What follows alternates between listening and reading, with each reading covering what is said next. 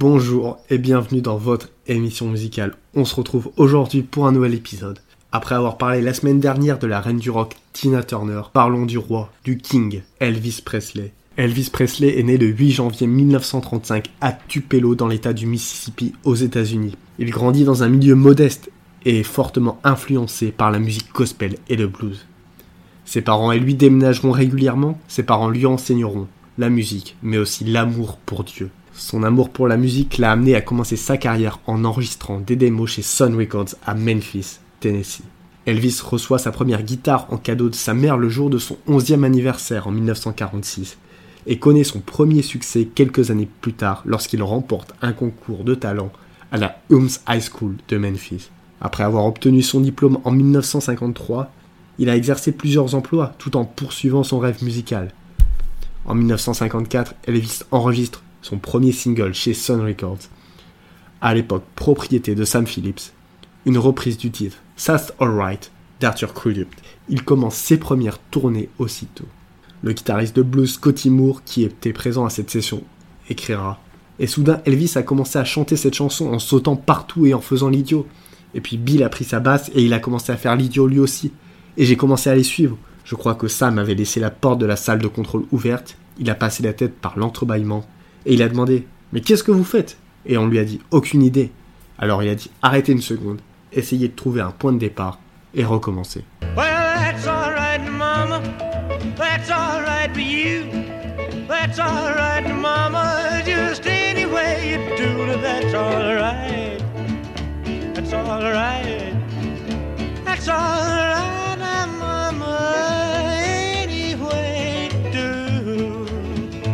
Le son unique d'Elvis, mélange de rock'n'roll, country et blues, va captiver immédiatement l'attention et il va devenir une sensation locale avec ses déhanchés et attire l'attention du label RCA Records avec qui il va signer en 1955.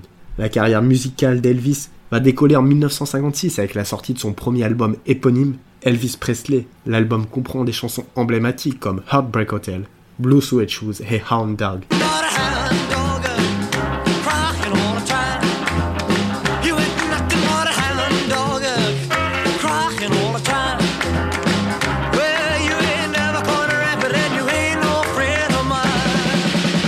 Elvis a apporté un style unique et une énergie contagieuse à ses chansons, établissant ainsi les bases du rock and roll moderne. Au cours des années 50, Elvis devient une véritable superstar. Il va signer notamment son premier contrat de cinéma avec Paramount Pictures en 1956 avec Love Me Tender, qui va être un succès au box-office. Ses performances à la télévision, notamment sur le Ed Sullivan Show, ont fait sensation avec presque 60 millions de téléspectateurs regardant Elvis interpréter Love Me Tender. Love me tender, love me true, all my dreams fulfill. For my darling, I love you. Cette émission va faire sensation, car rappelons-le, mais ses mouvements sont déhanchés à l'époque, était jugé comme provocateur, et la dernière émission qu'il fera dans le, Ed, Sullivan Show devra être censurée à partir de la taille. Il va devenir rapidement une icône de la jeunesse et a inspiré une génération d'artistes. Tellement une icône qu'il sera invité sur un bateau militaire américain, l'USS Hancock à San Diego pour s'y produire. Les années 50, c'est aussi la sortie de son album de Noël, en 1957, qui se vend à presque 20 millions d'unités et qui devient l'album de Noël le plus vendu de tous les temps. La même année, ça sera aussi la sortie d'un nouveau film, Jailhouse Rock et sa chanson éponyme, qui entreront bien plus tard parmi les 500 meilleures chansons de tous les temps du classement Rolling Stones.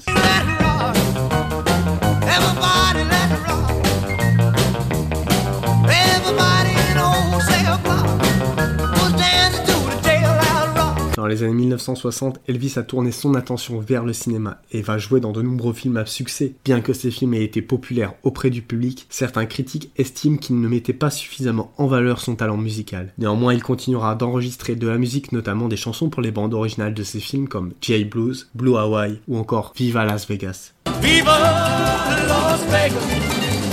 Viva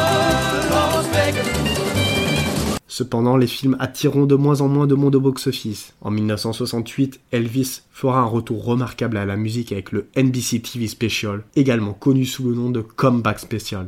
L'émission met en valeur son incroyable talent vocal et son charisme sur scène. Cela a relancé sa carrière musicale et va le ramener au sommet de la scène musicale. Mais ce n'est pas la seule bonne nouvelle pour cette fin des années 60 car Elvis et Priscilla auront une fille, Lisa Marie. Dans les années 1970, Elvis devient un artiste de scène incontournable à Las Vegas. Il donne des concerts à guichets fermés au International Hotel et captive le public avec ses performances énergiques et passionnées. Ses chansons de cette période comme Suspicious Mind et Burning Love vont devenir des hits mondiaux.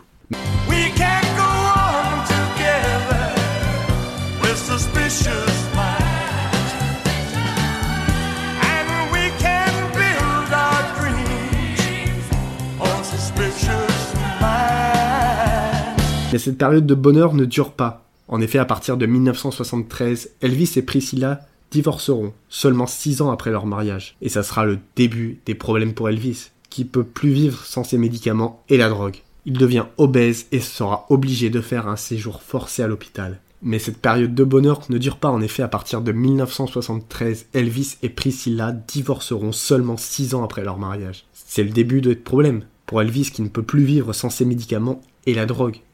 Il devient obèse et sera obligé de faire un séjour forcé à l'hôpital. Après ce séjour, il continue les concerts, notamment à Las Vegas, où il est toujours la superstar. De nombreuses vidéos sur internet montrent la difficulté qu'il avait à se déplacer à cause de son poids, et la différence avec le début de sa carrière est impressionnant. Il va donner un dernier concert à Indianapolis, dans l'Indiana, en juin 1977. Il décédera quelques mois plus tard, le 16 août 1977, à Memphis, d'une insuffisance cardiaque. Il est enterré à Graceland, près des tombes de sa mère, son père et sa grand-mère. Sa mort prématurée, à seulement 46 ans, a choqué le monde entier, et des millions de fans ont pleuré sa disparition. Cependant, son héritage musical est toujours vivant.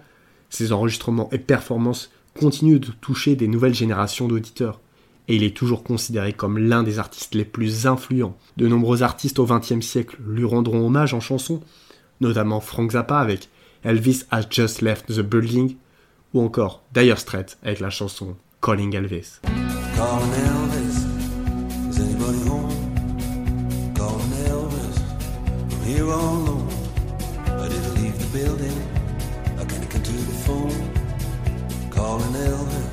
Et puis en 2002, pour la Coupe du Monde de la FIFA, Nike, pour une pub, produira un remix de sa chanson A Little Less Discussion par le DJ Junkie XL qui va redonner de la popularité à Elvis.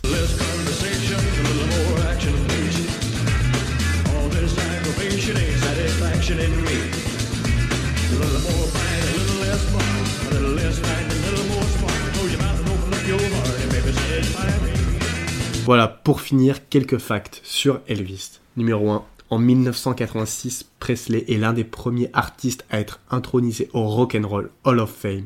Mais Presley est reconnu pour ses contributions à plusieurs genres musicaux, notamment le rock, la country et le gospel. En 1998, Presley est intronisé à titre posthume au Country Music Hall of Fame. Trois ans plus tard, il sera intronisé à titre posthume au Gospel Music Hall of Fame de la Gospel Music Association.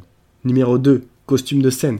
Elvis est connu pour ses tenues de scène excentriques et flamboyantes. Parmi ses costumes les plus célèbres, on peut citer son costume en or lors de son concert à Hawaï en 1973, ainsi que son costume blanc incrusté de strass porté lors de ses spectacles à Las Vegas. Numéro 3. Rencontre avec les présidents. Elvis Presley aura l'occasion de rencontrer plusieurs présidents américains au cours de sa vie. Il a rencontré notamment le président Richard Nixon à la Maison Blanche en 1970. Cette rencontre a été immortalisée par une photo iconique où Elvis est vêtu d'un costume noir et porte sa célèbre paire de lunettes de soleil. Numéro 4. Elvis est le karaoké. Bien qu'il soit célèbre pour ses performances live, Elvis n'a jamais été un grand fan du karaoké. En fait, lorsqu'il a assisté à une soirée de karaoké dans un bar de Memphis, il aurait été irrité par les mauvaises imitations de sa musique et aurait quitté les lieux après seulement quelques chansons. Numéro 4. Passion pour les voitures. Elvis avait une passion pour les voitures et possédait une impressionnante collection. L'une de ses voitures les plus célèbres était une Cadillac Rose de 1955, souvent surnommée Pink Cadillac. Il aimait personnaliser ses voitures avec des ajouts uniques comme des téléphones, des minibars et même une machine à glace. Numéro 5, le chiffre 13. Elvis était très superstitieux et avait une aversion pour le chiffre 13. Il évitait de rester dans des chambres d'hôtel portant le numéro 13 et évitait également de planifier des événements importants le 13 du mois. Numéro 6, Générosité. Elvis était connu pour sa générosité envers sa famille, ses amis et les inconnus. Il était souvent généreux dans ses cadeaux, que ce soit des voitures, des bijoux ou des montres. Il aimait aussi aider financièrement les personnes dans le besoin en faisant des dons à des organisations caritatives ou en offrant des bourses d'études. Et enfin, numéro 6, surnom. The King. Elvis Presley est surnommé The King, le roi, en raison de son importance majeure sur la musique populaire. Le surnom lui a été attribué... Numéro 6 et dernière, surnom The King. Elvis Presley est surnommé The King, le roi, en raison de son influence majeure sur la musique populaire. Le surnom lui a été attribué par son ami, le disque jockey Dewey Phillips, lors d'une émission de radio où il a présenté Elvis comme le roi du rock'n'roll. Ce surnom est resté et est devenu synonyme de sa grandeur musicale. Voilà, c'était tout pour cet épisode sur Elvis Presley. J'espère que vous l'avez apprécié. Comme d'habitude, n'hésitez pas à le partager si ça vous a plu. Moi, je vous dis à vendredi pour un nouvel épisode.